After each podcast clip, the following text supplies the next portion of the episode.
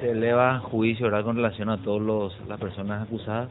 Este vamos a hacer un requerimiento, vamos a apelar la resolución. Evidentemente hay una mala aplicación por parte de la jueza, teniendo en cuenta que el propio Ministerio Público ya había admitido la reparación del daño. Hay antecedentes, hay un antecedente anterior en una causa también financiera donde la fiscal cuando acepta la suspensión condicional del procedimiento y se establece reparar la reparación del daño, en aquella oportunidad un juez penal de garantías no había eh, no había este admitido esta solicitud y finalmente la defensa apelaron y eso fue revocar la resolución. Bueno, tenemos la misma expectativa de que vamos a formular la apelación correspondiente y vamos a insistir en la suspensión condicional con la reparación integral del daño. El Ministerio Público aceptó.